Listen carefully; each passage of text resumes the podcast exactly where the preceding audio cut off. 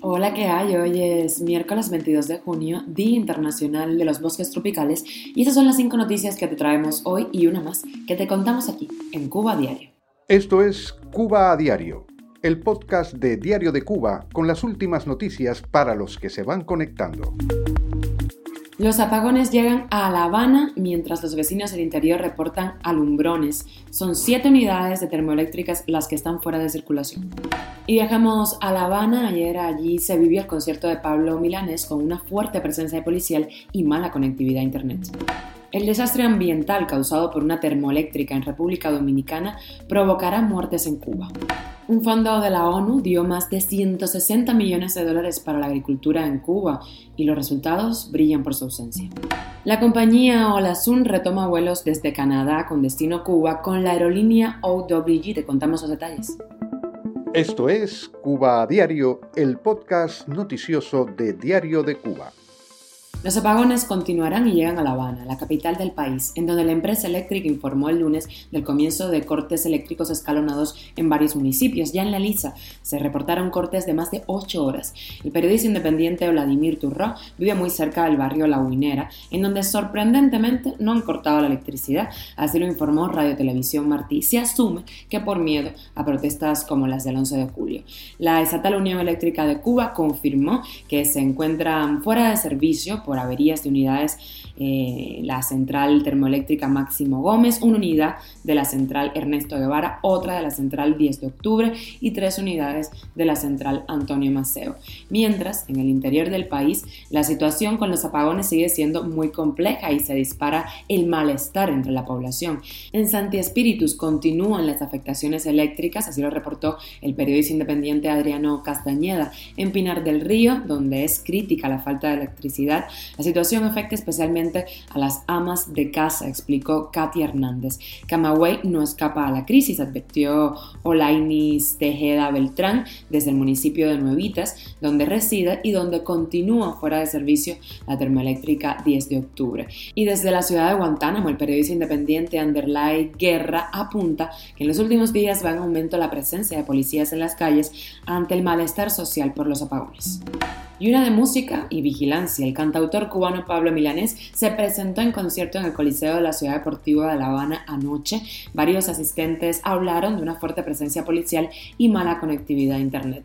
El pasado viernes, el Instituto Cubano de la Música, recordemos, informó que el concierto del famoso cantautor cubano, programado originalmente para el 21 de junio en la Sala Valleneda del Teatro Nacional de Cuba, se trasladaba al Coliseo de la Ciudad Deportiva. Este anuncio ocurrió después de numerosas protestas en las redes sociales debido a la venta de las entradas casi exclusivamente a organismos estatales cubanos, lo que fue anunciado como una estrategia de la seguridad del Estado para impedir posibles manifestaciones opositoras durante la presentación. Cuba a diario. La contaminación provocada por la central termoeléctrica Punta Catalina de República Dominicana afecta a gran parte del territorio del país, todo Haití y alcanza la costa este de Cuba y Jamaica, así lo reveló un estudio encargado por el gobierno dominicano.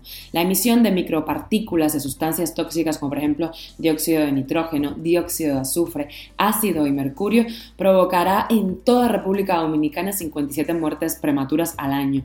En Haití, a causa de la dirección del viento y las condiciones climáticas del país, el daño será aún peor. Allí ocurrirán 127 muertes prematuras anuales.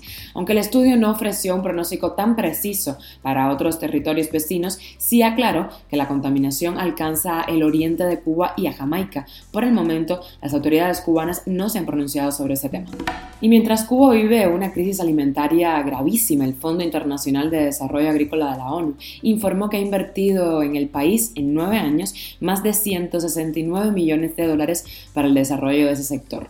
Según explicó el jefe de la oficina regional de esa organización, Juan Diego Ruiz, los tres proyectos que desde 2013 aplicó en la isla buscan aumentar la producción de maíz y frijol, el desarrollo ganadero en el oriente y modernizar el sector cafetalero y del cacao. Sin embargo, los reportes no indicaron cuáles son los resultados concretos de la inversión millonaria. De hecho, la ONU señala en su capítulo dedicado a la isla que debido a la baja capitalización y a la falta de innovación tecnológica, el sector agrícola está subexplotado. Por el momento solo se utilizan 2 millones de las 6 millones de hectáreas de superficie cultivable. Cuba a diario. Y el tour operador especializado en viajes desde Canadá a Cuba o la Caribe Sol anunció el retorno de sus operaciones hacia la isla en colaboración con la aerolínea OWG.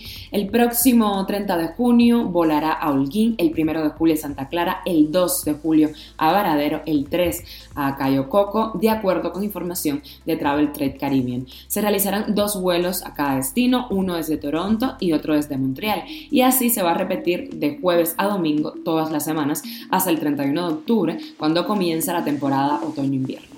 Y llegamos a la extra porque ayer Diario de Cuba se fue de concierto. El cantante puertorriqueño estadounidense Mark Anthony, que está de gira por España, se presentó en el recinto IFEMA de Madrid.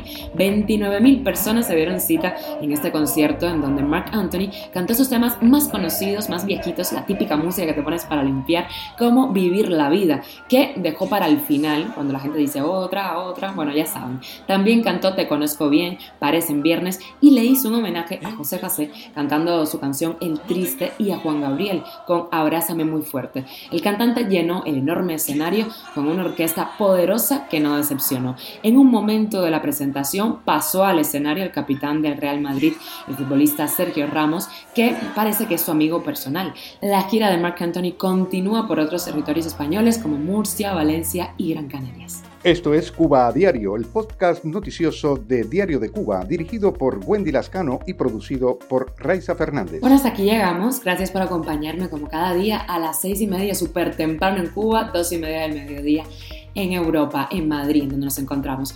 Nos puedes escuchar en Spotify, Apple Podcast, Google Podcast, Telegram y síguenos en nuestras redes sociales. Yo soy Wendy Lascano, te mando un beso enorme.